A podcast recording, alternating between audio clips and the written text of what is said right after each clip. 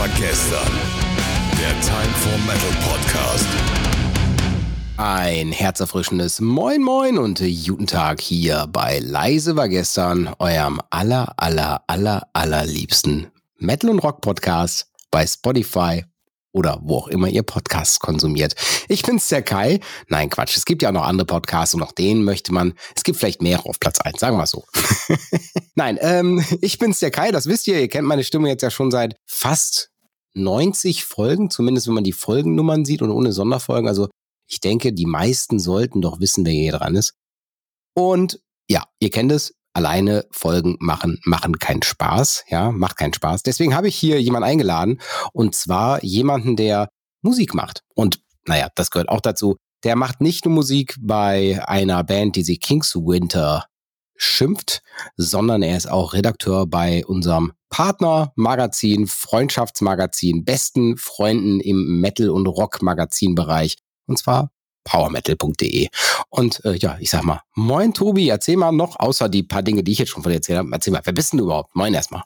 Moin, ja, ich bin der Tobi. Ich, äh, ja, wie du schon gesagt hast, äh, bin Gitarrist, äh, Songwriter bei der Band Kings Winter, die ich zusammen mit meiner Frau betreibe, äh, Jule. Die ähm, singt da und ja, wir haben jetzt, wir sind gerade dabei, eine Liveband zusammenzubauen.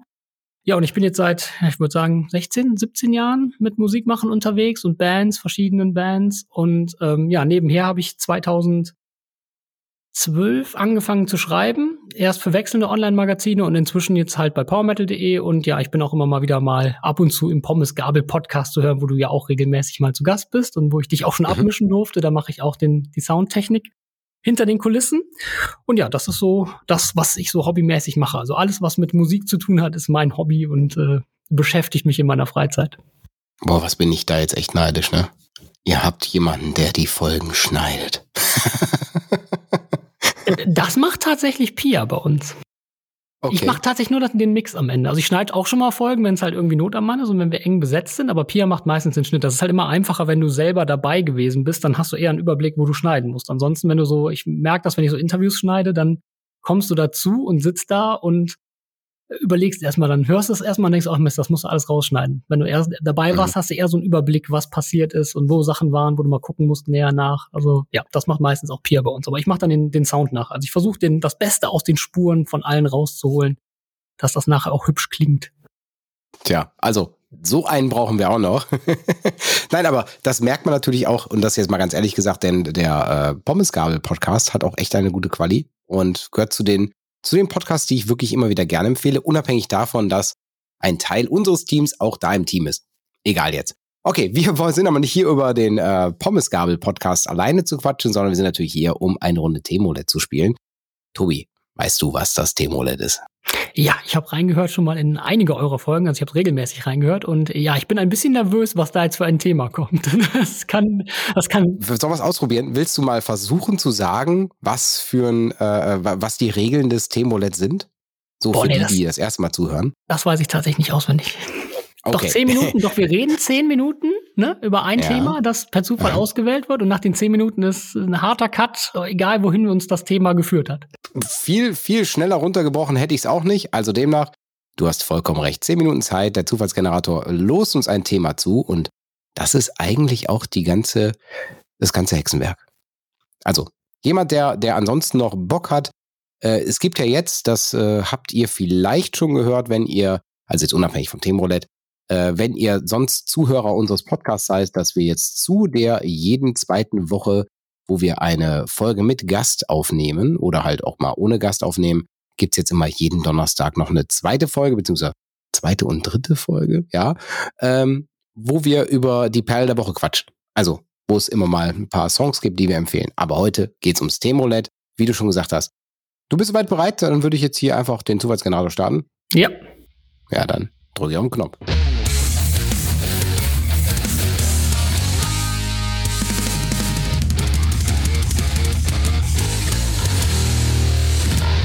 Ja, und das, äh, der Zufallsgenerator hat natürlich wieder seine Arbeit geleistet und hat uns hier ein Thema rausgespuckt, was ich, hm, spreche ich mit dir darüber? Nee, nee. Ich glaube, ich drücke gleich nochmal drauf. das ist, das ist, das liegt aber nicht daran, dass, ich, dass du das nicht würdig wärst, das Thema, sondern weil ich einfach denke, dass wir jemanden uns suchen sollten, der aus der Bubble in der Bubble kommt. Und zwar wäre das Thema gewesen Queer Metal. Und ich finde, da sollten wir uns jemanden raussuchen, der wirklich aus der Szene kommt und einen Blick aus der Queer Community in die Metal-Szene reinwirft. Und wenn du das bist, ja, also nicht du persönlich, sondern jemand, du Zuhörer das bist und sagst, ey, ich kann da was erzählen, kann da was berichten, melde dich ruhig bei mir. Ed Leise war gestern bei Instagram oder per äh, WhatsApp. Geht einfach auf timeformetal.eu. Oben rechts könnt ihr draufklicken. Und dann quatschen wir vielleicht in der nächsten Folge mit dir mal über das Thema, weil ich denke, das ist schon ganz schön spannend. Dann drücken wir nochmal auf den Zufallsgenerator.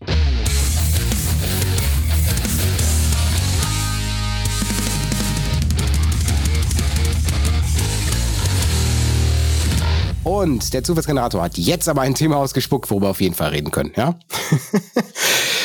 Die wichtigsten Rock- und Metal-Festivals im deutschsprachigen Raum. Ich drück auf Start. Und da du ja der Gast bist, hast du die absolute Ehre, das Thema zu beginnen. Tobi, erzähl mal, was sind so deine wichtigsten Rock- und oh. Metal-Festivals im deutschsprachigen Raum? Das äh, ist eine echt eine gute Frage. Ich muss gerade überlegen. Also ich würde auf definitiv jetzt erstmal das, das große Thema, den großen Elefanten im Raum vermeiden und mal um Wacken einen Bogen rummachen. Mhm. Und ich würde mal, glaube ich, als allererstes mal anfangen mit dem Summer Breeze. Das, ähm, da hatte ich mal das Glück, dass ich mit meiner Band Living Abyss, bei der ich jetzt inzwischen raus bin, aber mit der ich ja vorher zehn, ja 15 Jahre fast unterwegs war, da durften wir mal beim New Blood Award spielen und das Festival war ein absoluter Traum. Also das war wirklich super. Ich mag das Setup mit den, mit der Ten Stage. Die, inzwischen mhm. haben sie es auch deutlich vergrößert nochmal und den zwei Hauptbühnen. Und ich fand es einfach sehr, ja, schöne Gegend, schön familiäres Festival damals noch. Ich glaube, das ist inzwischen auch ein bisschen größer geworden. Ich war lange nicht da leider. Aber das wäre so für mich so ein essentielles Festival, vor allem auch, weil mir und, die Bandauswahl immer unheimlich gefällt. Also sie haben irgendwie ein großes Talent dafür, Bands einzuladen, die mir sofort zusagen und bei denen ich direkt denke, oh Gott, da müsstest du hinfahren. Auf jeden Fall. Also Summer Breeze gehört auch zu den Festivals, wo ich sage, das, sind, das ist, ist es nicht sogar das zweitgrößte, äh, irgendwie so, ne? Die haben ja schon jetzt relativ fett aufgestockt und ich muss gestehen, ich liebe das Konzept der drehbaren Bühne. Ich finde die Idee so cool, dass mhm. die Hauptbühne, du brauchst eigentlich viel weniger Platz und hast einfach, drehst das Ding einfach rum und weiter geht's. Ja, also echt eine coole Idee. Ich habe das jetzt bis jetzt leider nur in, Livestreams gesehen oder mehr oder minder in, in dem Berichterstattung. Mhm. Ich war leider noch nicht da, solange sie das, das Konzept jetzt aufgezogen haben. Mhm. Das äh, müsste man definitiv mal nachholen.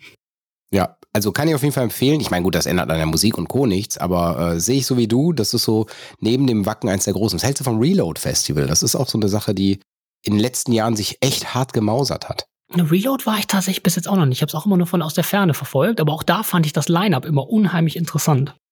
Mhm. Also auch mit diesem Mix, das ist ja auch so, äh, wenn ich mich recht erinnere, war es immer so ein bisschen so ein bisschen moderner Metalcore, auch ein bisschen klassischen Metal, aber auch halt modernere Bands, was mir halt immer ganz gut gefällt. Ich äh, bin mhm. irgendwie mit dem mit New Metal aufgewachsen, deswegen habe ich immer ein Ach, offenes Herz dafür, wenn Korn oder so irgendwo spielen oder auch halt generell Bands in der Richtung eher, die was Metalcore-mäßiges machen oder moderneren Metal. Mhm. Und da fand ich das Reload-Line-Up auch eigentlich immer sehr, sehr interessant. Und ähm, das wäre auch mal ein Festival, das definitiv auf der Wunschliste stehen würde. Vielleicht auch mal, um da ja. zu spielen. Für härtere Gefilde Partisan? Partisan, ja. Das äh, ist auch, äh, ja, wenn du, um, wenn es um Death Metal geht, dann ist das Partisan, glaube ich, äh, da kannst du nicht dran vorbei. Wenn du Death Metal und Black Metal magst, dann solltest du mal zum Partisan gefahren sein. Der Schlagzeuger bei, bei Living der ist da immer hingepilgert. Ich erinnere mich immer noch dran, dass damals At the Gates auf der Reunion Tour da gespielt haben und er das den Gig verschlafen hat, weil er am irgendwie, weil er am vom so durch war vom Abend vorher und ich ihn dann nachher äh, am liebsten geohrfeigt hätte, weil ich nicht die Chance hatte, At the Gates zu sehen, eine meiner absoluten Lieblingsband und er dann kommt, ja, ich habe die verschlafen. Ich so, was? Du hast die verschlafen? Das war At the Gates, Junge. Das kannst du doch nicht ich, verschlafen. Ich, ich, ich gucke gerade auch von der Kamera weg, weil sowas ähnliches mir auch passiert. At the Gates haben auf dem Wacken gespielt vor, boah, das ist auch schon ein paar Jahre her. Und da kam ja Corona dazwischen, also schon was her. Und da weiß ich, da war ich im, im, im Pressebereich und saß da und gesagt, ja, jetzt gleich spielen at the Gates. Ja, ich glaube, ich hole mir noch ein Bier. ich habe die echt, aber das ist so gar nicht meins. Keine Ahnung warum. Äh, das ist aber inzwischen, inzwischen ist das ja auch was anderes. Ne? Also damals war das ja diese einmalige Reunion-Tour zu der Zeit, oder wo sie mhm. so zwei, drei Jahre lang halt mit nochmal den Slaughter of the Soul Songs vor allen Dingen rumgetourt sind. Inzwischen sind sie ja wieder eine vollständig aktive Band, die auch, äh, wie ich finde, sehr coole Alben macht. Inzwischen kannst du die ja regelmäßig auf Tour sehen. Die sind ja auch öfter schon durch Köln gekommen. Ich habe sie jetzt auch schon mehrfach gesehen. Und mhm. äh, aber damals war das halt noch so ein, also heute hätte ich auch, glaube ich, bei einem großen Festival, wenn du echt fertig bist, sagen, zu sagen, ach komm, at the Gates guckst du dir auf der nächsten Tour an. Aber damals war das noch so ein Ding, da wusstest du nicht, ob wie lange das geht. Und da dachte ich dann, oh Gott, wie kann man die verpassen? Ich hätte damals dafür äh, äh, nicht getötet, aber ich hätte auf jeden Fall viel Geld bezahlt, um die zu sehen damals. Äh, heute kann man es Gott sei Dank ja wieder deutlich regelmäßiger machen. Ja, jetzt äh, bringe ich mal den, den anderen, sag mal, ist das der Elefant? Ich habe gesagt Elefant, jetzt sage ich mal das, das pinkfarbene Rhinoceros mit rein und zwar im, im Doppelpack. Rock am Ring, Rock im Park. Mhm. Wie wichtig, also ich meine, es ist zumindest steht ja Rock im Namen ich tue jetzt mal so, als würde ich die Festivals nicht kennen. Wie wichtig sind die für Rock und Metal? Oh, das ist eine gute Frage. Ich glaube, dass sie für Rock und Metal nicht mehr wirklich relevant sind. Also, wenn man sich das Line-Up anguckt und sieht, dass da eigentlich nur große, also Mainstream-Bands spielen und mhm. ja, vielleicht mal äh, ab und zu mal irgendwie ein, ein, kleiner Pick, der halt interessant ist. Ich weiß, dass da vor ein paar Jahren Fever 333 gespielt haben.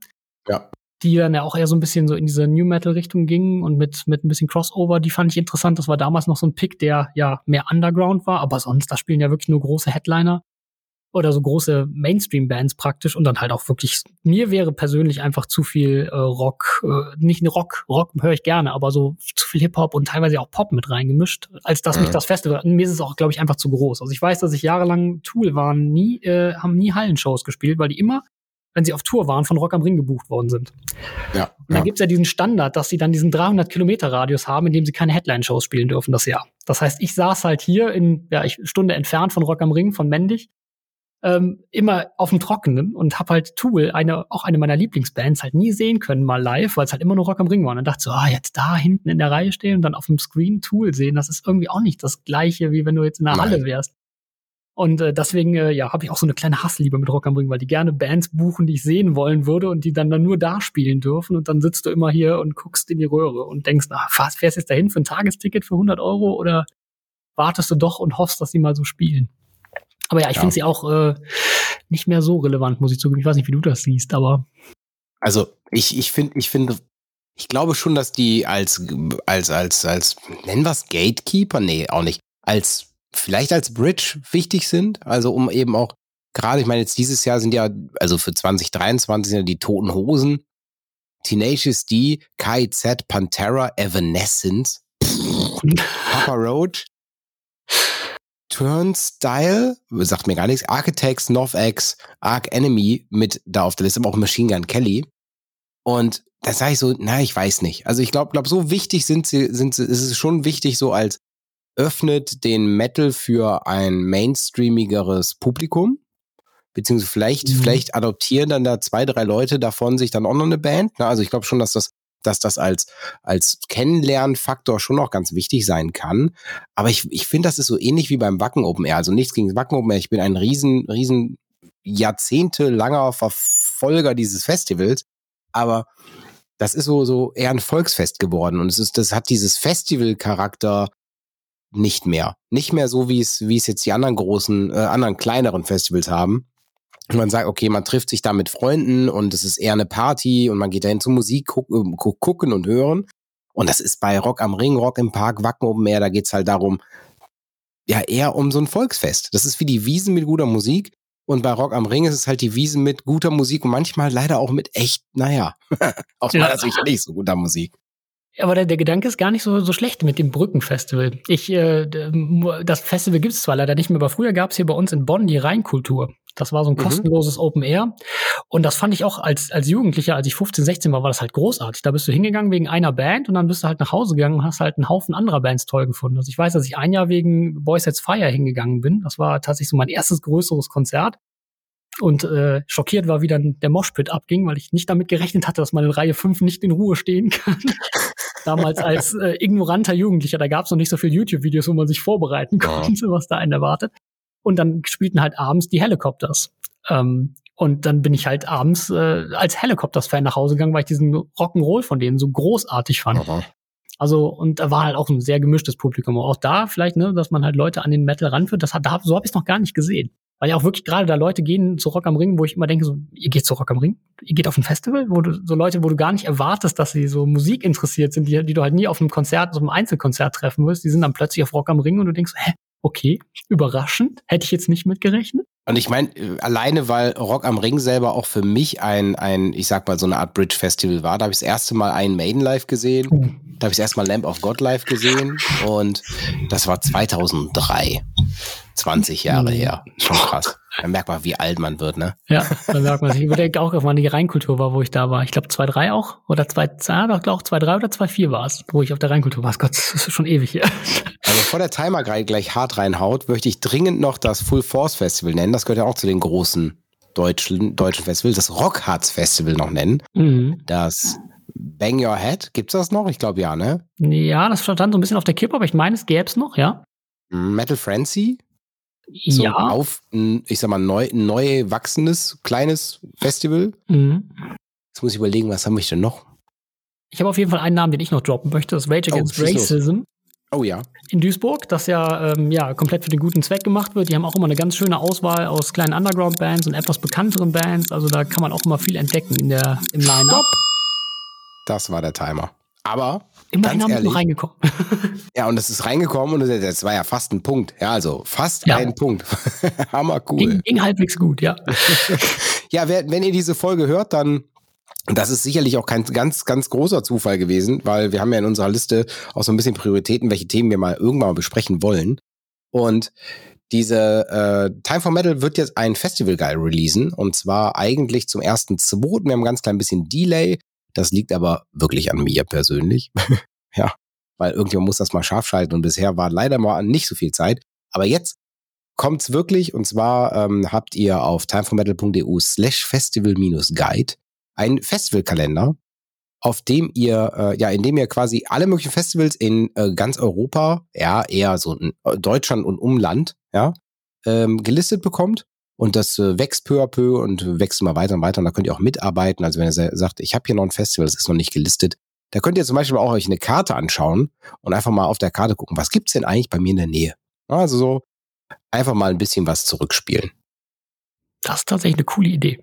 Gerade auch dieses in der Nähe suchen. Sowas ja. vermisse ich irgendwie auch so eine App, mit der man mal eben schnell gucken kann, was als demnächst für Konzerte anstehen und so in der eigenen Nähe. Also wenn da jemand zuhört, der App-Entwickler ist. Ja, ja, auf jeden Fall. Nachher mit sowas. Aber mal ganz ehrlich, das wäre echt so ein Ding, ne? Ich habe auch schon gedacht, so jetzt, jetzt treffe ich mich mit einem Bekannten, ähm, also einen Arbeitskollegen, der aus Finnland kommt und der hört halt äh, super, super gerne Melodic Death Metal. Ha, wie klischeehaftig.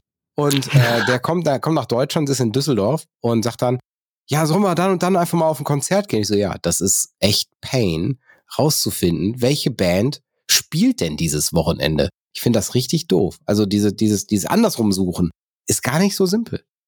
Naja, genau, wenn du so einen Tag hast, wo du sagst, oh, ich habe Bock auf ein Konzert, ich habe irgendwie Zeit an dem Tag und ich möchte gerne irgendwo hingehen und du auch offen bist, dass du halt was Neues entdecken kannst, dann ist es echt nicht so einfach, da was zu finden. Du kannst dann halt über Eventim gehen oder so oder halt über einen der großen Ticketanbieter, aber da kriegst du halt auch dann hauptsächlich die großen Acts. Die kleinen Sachen fallen da auch schon wieder unters Radar. Mhm. Auch die Sachen, die selber ihre Tickets verkaufen, um halt die Gebühren zu vermeiden. Also es ist gar nicht so einfach. Da ich, ich gehe halt typischerweise hier in der Umgebung halt dann die Locations ab, tatsächlich, um rauszufinden, was so läuft und was, was an der Sache ist. Aber das ist halt auch äh, viel Arbeit. Aber auch was viel Arbeit ist, jetzt kommt wieder so ein Hardcore-Übergang, was viel Arbeit ist, glaube ich, eine Band selber zu produzieren. Und zwar 100 Prozent, beziehungsweise nein, 80 hm, Prozent. Deine Frau singt ja mit. ja, genau. äh, erzähl doch mal, was macht denn bitte schön Kings Winter für Musik? Also deine Band, also eure Band, was macht die für Musik? Und wo, was, wie kann man euch sehen oder hören? Ja, Musik, boah, ne, ist immer schwierig, Selbstbeschreibungen abzugeben. Ich würde es als modernen Melodic Heavy Metal äh, bezeichnen wollen. Also da hängt auf jeden Fall auch so ein bisschen was von, von meinem, meiner Vorliebe für Melodic Death Metal mit drin, der halt okay. dann sich nicht in den, im Gesang widerspiegelt, sondern eher in den Gitarrenarbeit und der, den Lead-Gitarren. Das kann ich nicht so ganz abschütteln. Aber primär ist es halt auf jeden Fall eher klassisch inspirierter Heavy Metal. Also es war damals, war ich parallel noch in der, in der Melodic Death Metal Band Living Abyss. Und ähm, ja, damals war das halt für mich so ein Outlet, weil ich halt immer schon gerne, ich bin ein riesen Iron Maiden Fan und komme halt auch sehr aus dieser Heavy Metal Richtung. Und einfach mal für mich so einen Platz zu schaffen, wo ich solche Ideen ausleben konnte, die halt nicht ganz so knallhart waren. Und das ist so ein bisschen die Musik, auf die wir uns spezialisiert haben. Und ähm, was war der andere Teil der Frage? Sorry. was ihr für Musik macht und wo, euch, wo man euch hören kann. ja, sorry, ich äh, bin, äh, es war ein langer Arbeitstag. Alles gut, ähm, alles gut.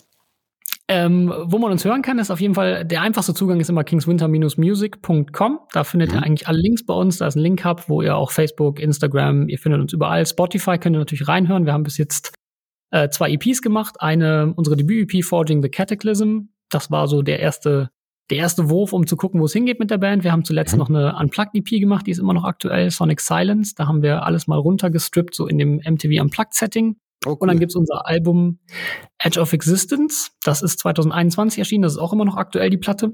Mhm. Und ja, die könnt ihr alle auf Spotify finden und ja unseren, unsere Sachen erwerben. Wenn ihr äh, Bock habt, die Musik auch käuflich zu erwerben, das ist halt Bandcamp, ist unser, so unser Standardzugang, weil das halt, ja, als Zugang sich für Bands, die sich komplett in Eigenregie vermarkten, immer ähm, ideal ist, finde ich. Also ich, wir haben da sehr viele Leute, die auch da über Bandcamp einfach zu einem finden. Also ich bin da, ich schwöre da auf Bandcamp, was das angeht.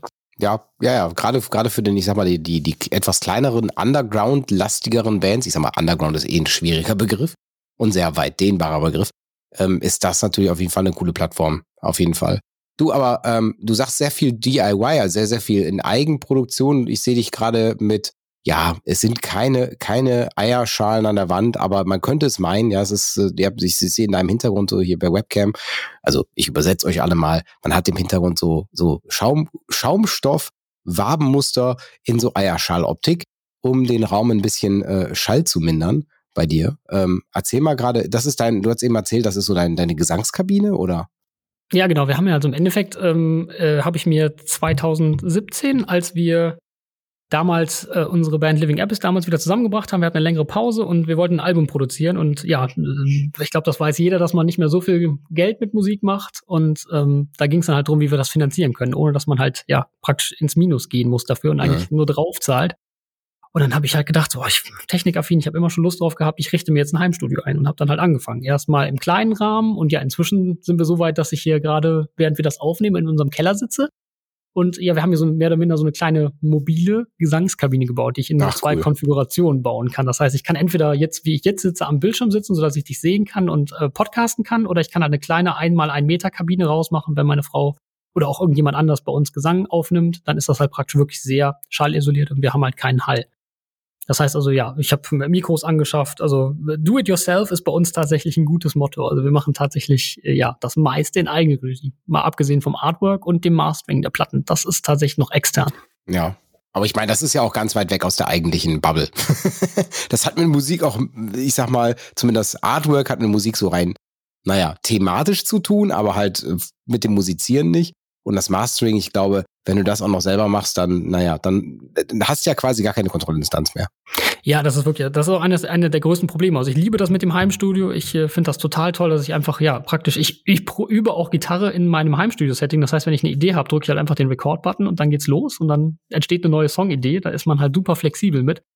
Aber du hast halt immer das Problem, dass du halt ja, wirklich keine Kontrollinstanz hast. Du bist Musiker und Produzent der Platte in einem und nachher auch noch Soundtechniker, während du sie abmischt. Das heißt, du ähm, vermengst das halt alles so ein bisschen. Ah.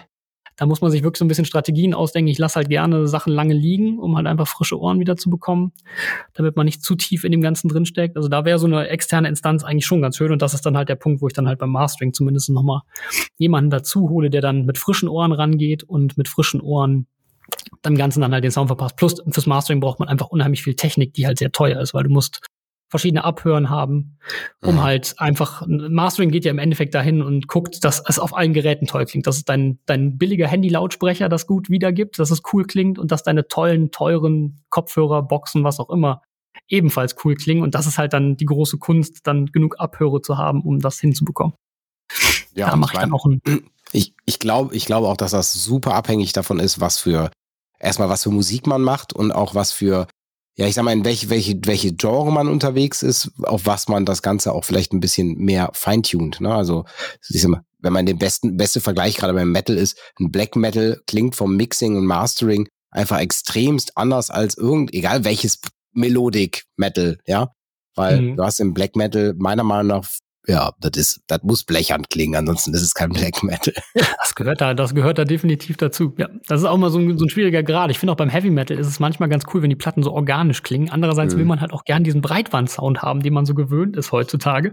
Das ist immer so ein, so ein, so ein, so ein schöner Zwiespalt, in dem man da sitzt. Man möchte einerseits irgendwie so ein bisschen, ja, das ist halt sehr, sehr lebendig klingt. Ich mag das immer ganz gerne, gerade an den Iron Maiden Platten, auch wenn da ja viele Leute immer drüber diskutieren, dass die ein ja. bisschen bisschen viel Bass haben, sehr weit vorne gemischt. Ähm, Und andererseits möchte man halt trotzdem, dass es halt ordentlich drückt, so wie man das kennt von ja, Bands wie Arch Enemy oder so, alles was äh, ja der gute Jens Bogren oder so produziert, ja. Amorphis, das ist immer sehr ähm, sehr mächtig und knallt gut aus den Boxen. Da muss man immer so den Grenzgang finden und das ist halt noch umso schwerer, wenn du halt selber da so drin steckst und nicht so ja. richtig von außen auf das Projekt gucken kannst. Bevor ich jetzt äh, zum, zur zweiten Runde Themenroulette äh, wechsle, würde ich, würde ich gerne noch mal so eine, eine Frage in den Raum schmeißen, so als, als jemand, der selber produziert und das Ganze danach nochmal an jemanden in Mastering abgibt. Ich meine, also meine, meine Meinung sagt aus, nein, ich, ich sage, dass je nachdem, welchen Produzenten du hast, der am Ende das Mastering macht, kann das sehr gut sein, dass man hört, dass dieser Produzent dahinter gesteckt hat. Weil ich finde, ich finde, dass ein Mastering am Ende sehr viel, ja, ich sag mal, Seele noch mit einsprühen kann in einen Song, was vorher vielleicht gar nicht so da war. Und manchmal ist es der Fall, dass es dann so krass äh, die Seele von dem einen ist, dass man sagt, okay, heftig, hört mal raus. Wie siehst du das? Ja.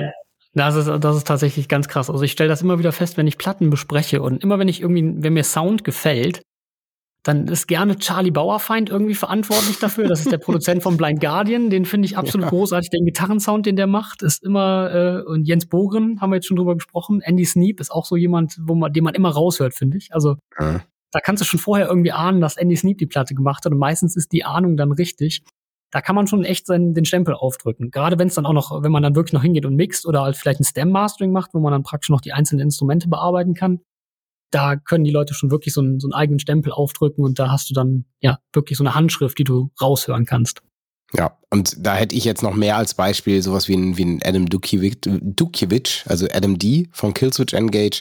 Wenn man sich von dem die Killswitch Engage Alben anhört, dann die Platten, die er für All That Remains, SLA Dying, August Prince Red, äh, ja, Unearth, Parkway Drive, gemischt hat. Wenn man die einfach mal nacheinander hört, so, ja, der Style ist gleich. ja, das stimmt. Da, der, der, ist mir gar nicht eingefallen. Aber ja, da hast du recht. Das ist auch wirklich so eine Handschrift bei ihm. Ja, ja. ja. Finde ich aber auch gar nicht schlimm. Also ich finde, das ist, wenn das, wenn das nicht, nicht, also wenn jetzt nicht alle in einem Genre nur bei einem produzieren würden, dann fände ich es, glaube ich, doof. Ansonsten ist das vollkommen in Ordnung. Ja. Ja. Sollen wir in die zweite Runde gehen? Gerne. Dann äh, drücke ich hier auf den äh, Zufallsgenerator.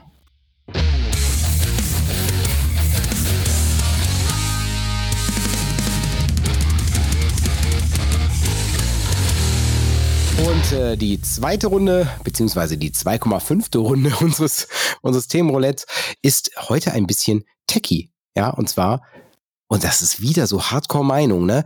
Die besten Gitarristen aller Zeiten. Oh. also ich meine, es ist ja gut, dass ich einen Gitarristen da habe, weil von Gitarre habe ich rein gar keine Ahnung. Also zumindest ist selber zu spielen. Also ich habe da hinten zwar eine stehen, aber ich bin ehrlich, also mehr als äh, äh, äh ja die drei Songs, die jeder auf der Gitarre kann, kann ich damit auch nicht spielen. Also ich bin eigentlich so, ich sag mal, verkappter Bassist. Ich habe mal Bass gespielt und ich würde es auch nicht mehr behaupten, dass ich es noch kann. Deswegen gebe ich das Thema rüber an dich. Boah, das ist aber auch wirklich, da, da habt ihr euch aber ein ganz spicy Thema rausgesucht. Da kann man, das ist auch wie Glaubensfragen zu diskutieren, Absolut. wer der beste Gitarrist ist. Ich äh, fange mal ganz, ganz play it safe und fange mal an mit Jimi Hendrix. Ja, würde ich auch der sagen. Der Mann, der praktisch die komplette Rockmusik in, in eigenhändig mal eben aus, dem, aus der Taufe gehoben hat, Blues genommen hat, äh, das Ganze durch ein, durch eine, durch ein Fassface-Pedal äh, gejagt hat und äh, ja, äh, auf Overdrive und 110 Lautstärke wieder rausgefeuert hat und damit Rockmusik begründet hat. Den würde ich auch immer sagen, als, ja, er ist halt einfach unerreicht, weil du hörst bei so vielen Gitarristen Jimi Hendrix raus einfach ja. und einzelne Kleinigkeiten, die sich Leute bei ihm abgeguckt haben. Deswegen ist er so ein bisschen der Godfather des gesamten Genres. Würde ich auch so sagen. Würde ich behaupten. Abgesehen davon, boah, aber wirklich. Eddie äh, Van Halen. Da, ja, ja, das auch auf jeden ja, Fall. Ja, also Riffmaster, ja, eindeutig, also gefühlt jeder zweite Track von, von, vom gleichnamigen, von der gleichnamigen Band des leider verstorbenen Gitarristen, ähm, haben mehr, haben mehr. Also, ja. das gehört so zu denen, wo ich auch sage so, okay, du brauchst eigentlich keinen Gesang, kein nix, mach nur die Gitarre, ist geil. Bei ihm ist auch so ein Ding der Sound. Du hörst halt Eddie Van Halen hörst du sofort raus. Da brauchst du nicht zweimal zu überlegen, ob das Eddie Van Halen ist. Wenn er nicht muss nicht mal das klassische Tapping Absolut. sein, Eruption, wo jeder jetzt mit um die Ecke kommt, wenn man an Eddie Van Halen denkt. Mhm. Einfach die Riffs und wie die Art, wie er Riffs geschrieben hat und die Art, wie er halt seinen Gitarrensound gemacht hat. Ich meine, sein Amp, der 5150, den er ja ähm, begründet hat oder den er, den er sich selbst hat machen lassen als sein Signature Amp, der powert heute Bands von Gujira bis, der ist der Grundstein des gesamten äh, Death Metal Bereichs geworden mit seinem Sound. Also da ist, äh, ist er auch de definitiv auch jemand, der das Genre sehr geprägt hat. Ich würde noch den Namen äh, Richie Blackmore in, in den Raum oh. werfen, die Purple. Ja. Ähm, auch äh, zum Teil, weil er mich äh, tatsächlich, wir haben das Glück gehabt, in Glasgow ein Rainbow-Konzert zu sehen, als wir im Urlaub waren in, in Schottland. Und da war tatsächlich dieses Konzert und ihn auf der Bühne zu sehen, einfach mal. Ich bin gar nicht so der riesen die Purple-Fan, Rainbow eher bei mir. Mhm.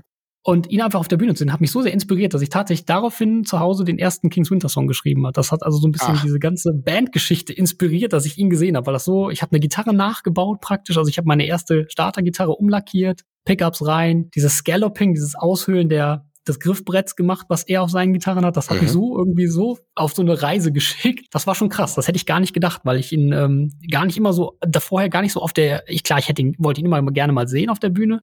Aber es war nie so, dass ich gedacht habe, so, oh, der, der Gitarrist schlechthin. Mhm. Er hat natürlich großartige Riffs geschrieben, aber so an Technik ist er ja nicht, nicht der Erste, der mir einfallen würde. Ja, ich sag mal, das heißt ja, das, das Thema heißt ja, ich gucke jetzt gerade nochmal genau hier ab, die besten Gitarristen Heißt, es muss ja nicht dringend, dringend ähm, ein, ein riesengroßer Techniker sein. Das kann ja auch sein, dass es einfach das Riff Nummer eins ist. Ich weiß jetzt den Gitarristen von, von, oh, wie heißt der noch? Oh, White Stripes, ja. Was ja eher ein eine Bassline ist, oder? Jack White, ja. Hammer. Ja, es, ist, es ist eine Gitarre, die mit einem Drop-Pedal runtergetunt ist, tatsächlich. Das macht okay. er live so. Also das ist halt einfach eine Oktave runtergestimmt, aber es ist das, ja, das Riff. Mein Gott, wenn du in irgendein Fußballstadion reinhörst, wird sofort Seven Nation Army gesungen. Das, ist, das ist ja auch das Ding. Das ist, muss gar nicht immer technisch sein. Also ich bin auch jemand, der eher so aus der Ecke kommt und meine, meine Gitarrengötter sind sogar gar nicht so technisch unbedingt. Ich bin eher, ich mag eher Leute, die Riffs schreiben können. Also ich bin der, derjenige, der mich zum Gitarrespielen inspiriert hat, ist Keith Richards. Als ich das erste Mal eine Rolling Stones DVD gesehen habe und gesehen habe, wie er da auf der Bühne steht, der coolste Hund des, des Planeten, und diese Riffs, die er schreibt, die du, ja, die jeder nachsingen kann, wenn man jetzt nur, man muss ja nur Start Me Up sagen. Ich glaube, mhm. jeder hört dieses Riff im Kopf automatisch. Ne? Also Simplizität ist da manchmal äh, äh, König, wenn man, um gerade von, von, Riffs, man muss sie sich merken können, man muss sie mitsingen können am besten Fall und nach zwei Wiederholungen weißt du, wo es lang geht. Das ist Aber auch so ein Ding. Slash würde mir noch einfallen. Oh ja, oh ja. Von ganz Moses. Allein was das, ja, Leadgitarren, also gerade die Soli in November Rain oder in ähm, Sweet Child of Mine. Gott, das ist äh, absolut grandios. Die kann auch, glaube ich, jeder so direkt mitsummen, weil er auch eher melodiebezogen ist und Aha. nicht so viel, viele Noten um die, um die Gegend haut. Da sind wir wieder bei dem Thema, dass Musik nicht immer kompliziert oder, oder aufwendig sein muss, dass es natürlich auch geil sein kann, wenn sowas mal ist. Also ich finde auch so mal ein ein Shred-Gewitter ist auch mal richtig fett, aber natürlich. Ich glaube, glaube so die die Songs, wo wo du mit, ich sag mal, auf einem Festival mit 100.000 Leuten stehen kannst und alle singen den einfach nur die Gitarre mit, fällt mir ein Maiden Number of the Beast ein, fällt oh, mir ja. äh, als als einer der Ultra Tracks oder hier was du eben meinst auch bleib meintest, Blind Guardian Bart Song. Das ist oh, ja. da ist da ist auch eigentlich egal, ob der da singt jeder einfach die Melodie, ja, und das ist, da, genau dann ist doch eigentlich auch das geil. Also ich glaube, so das macht's auch am Ende am meisten aus. Also selbst selbst sowas wie ein, ich weiß nicht, ob man jetzt unbedingt zwingend sagen muss, dass ein guter Gitarrist, äh, Gitarristen sind, die bei Rammstein spielen. Aber was das Songwriting angeht, ist das in Simplizität sowas von Hardcore runtergebrochen und ist einfach ultra catchy. Und es funktioniert. Ich also, bin jetzt auch nicht der größte Rammstein-Fan, aber ähm, und technisch würde ich jetzt auch nicht behaupten, dass sie großartige Soli spielen könnten wie andere Gitarristen, aber sie haben es halt einfach drauf, aus wenigen Noten und einem, einem coolen Rhythmus einen Riff zu machen, das halt sofort jeder weiß. Selbst ich als nicht großer Rammstein-Fan kann halt die meisten Songs sofort im Kopf, mhm. habe ich das Riff. Also wenn man jetzt an Du hast denkst, ja. das ist so ein... auch das, hab, klar, das habe auch ich gelernt, das muss man mal gelernt haben, einfach weil es halt so ein ikonisches Riff ist. Ähm, einen Schredder möchte ich aber noch sagen, der halt so ein oh. bisschen Shredding drauf hat, Alexi Layo, weil der auch für oh, mich sehr ja. persönlich sehr, sehr wichtig war, einfach ähm, ja mit Children of Bottom.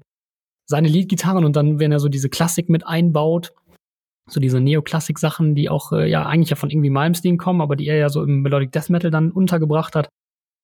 Kissing the Shadows, das Outro-Solo. Mein Gott, wenn ich da nur drüber nachdenke, was ich mir daran schon die Finger verbogen habe, weil ich versucht habe, das zu lernen.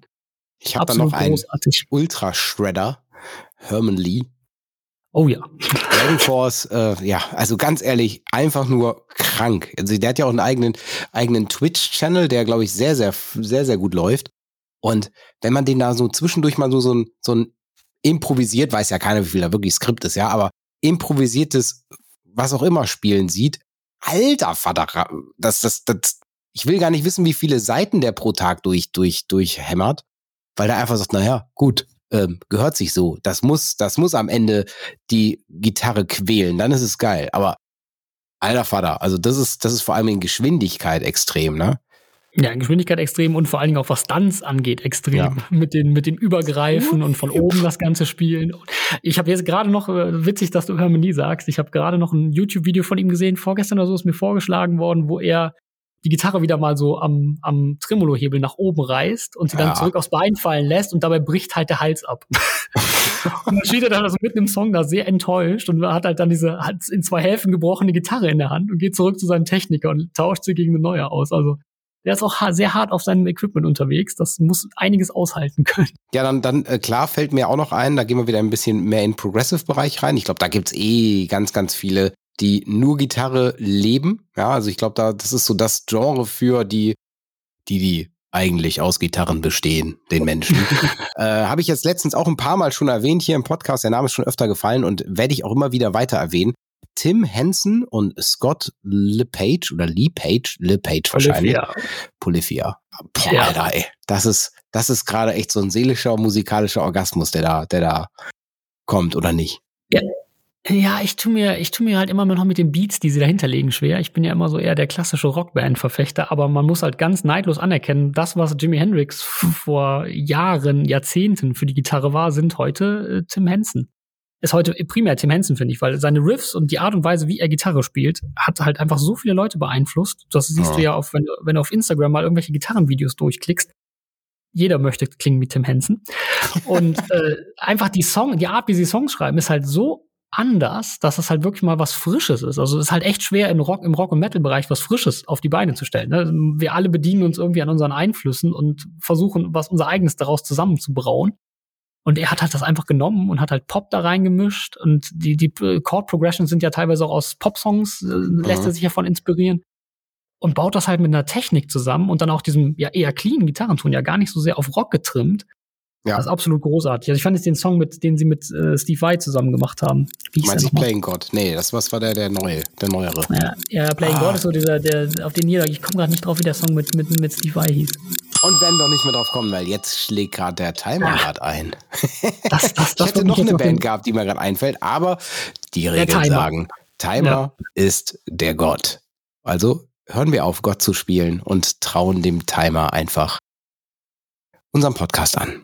Vertrauen den Timer, den Podcast an, sowas. Ja, äh, echt total cool, auch ein cooles Thema. Und da merkt man auch mal, dass selbst ein, denkt, denkt, denkt sagt so, die besten Gitarristen aller Zeiten, das klingt so, so abgedroschen, aber wenn man da mal so ein bisschen da, da fällt einem schon was so ein. Das ist schon ganz cool. Ja, da kannst du, also ich habe hab mal irgendwie, es gab irgendwo eine Top 100 Liste mal, die ich gelesen habe. Das war auch sehr, allein einfach ne, auch so Leute, über die man jetzt gar nicht so nachdenkt. Jetzt, umso länger wir, gut, dass der Timer ausgelaufen ist, ich könnte da Tage drüber reden, weil mir fällt die ganze Zeit immer noch jemand Neues ein, über den ich noch gerne reden Aber stopp, wir dürfen nicht, wir dürfen nicht. Ja.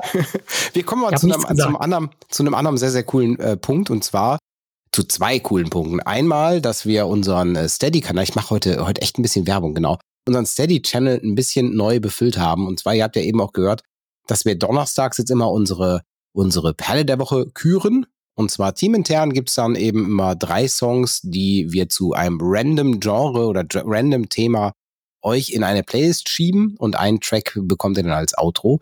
Und zusätzlich alle, die unser Steady-Mitglieder sind, also die auf timeformetal.eu auf Mitglied werden klicken und äh, uns mit einem Kaffee im Monat unterstützen, bekommen diese Folge schon immer dienstags vorher äh, exklusiv um die Ohren gepfiffen. Also ihr habt die schon mal früher.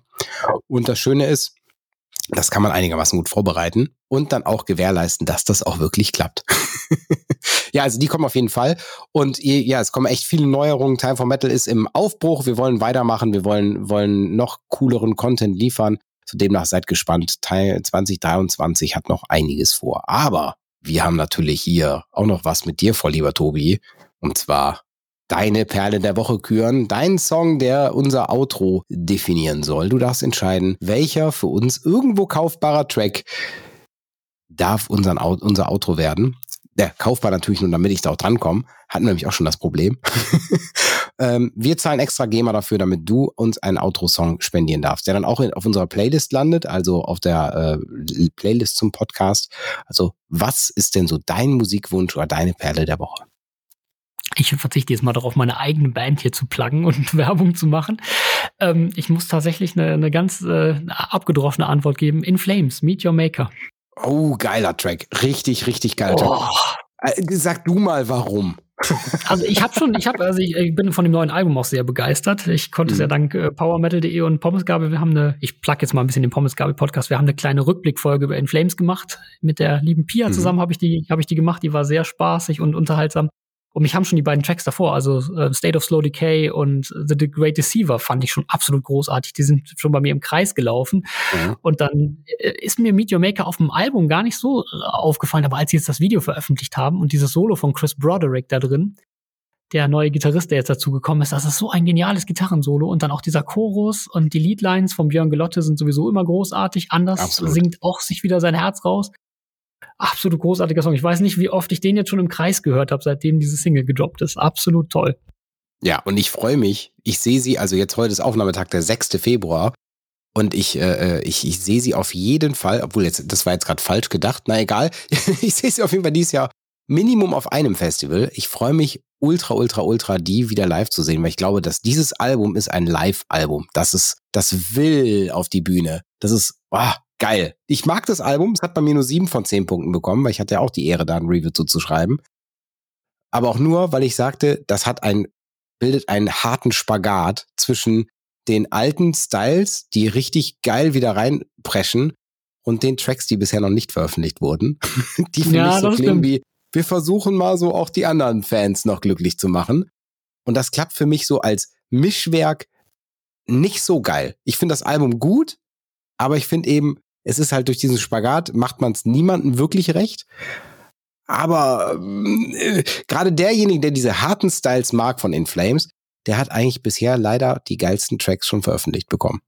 So finde ich's. Ja, das ist tatsächlich richtig. Also gerade hinten raus hat's mir auch so ein paar, waren so ein paar alte Sachen drin, also ein paar neuere Sachen drin, die ich nicht unbedingt so cool fand. Ich mag die ganz neue Bandphase auch nicht so ganz gern, so Battles mhm. und I the Mask. Aber es hat bei mir trotzdem gereicht, um, um so begeistert zu sein, dass das Album doch ein paar mehr Punkte bekommen hat als bei dir sogar tatsächlich. Aber das, das ist auch, glaube ich, viel gefärbt davon, dass einfach diese drei Songs allein sind diesen Kauf vor dem Album wert. Diese drei ja, Singles, ja. die jetzt vorab gekommen sind. Und die beiden Foregone-Songs sind auch ziemlich cool, finde ich. Also se seht ihr, wir haben ja Hardcore, Hardcore-Werbung für Inflames. Ja. die Platte kommt jetzt raus. Ich habe auch gesehen, bei unseren Freunden von EMP gibt's ja noch ein Sonderspecial für die LP. Und ja, ich habe sie vorbestellt. Ich habe sie nämlich, weil ich finde das Cover-Artwork auch richtig geil. Reicht jetzt. Genug über Inflames gesprochen. Ihr bekommt es jetzt auf die Ohren und natürlich in die Playlists zum Podcast. Also einfach mal bei, bei Spotify nach Leise gestern der Playlist zum Podcast suchen oder einfach in die Show Notes. Da ist ja nochmal verlinkt. Vielen lieben Dank, lieber Tobi, für diese coole Folge. Und von mir aus machen wir das nochmal. Ja, ich habe zu danken. Immer gerne wieder. ja, dann jetzt für euch äh, äh, Meet the Maker oder Meet Your Maker. Meet the Maker heißt das, ne? Von Inflames. Meet Your Maker von Inflames vom neuen Album Forgone. Danke. Bis nächste Folge. Tschüss.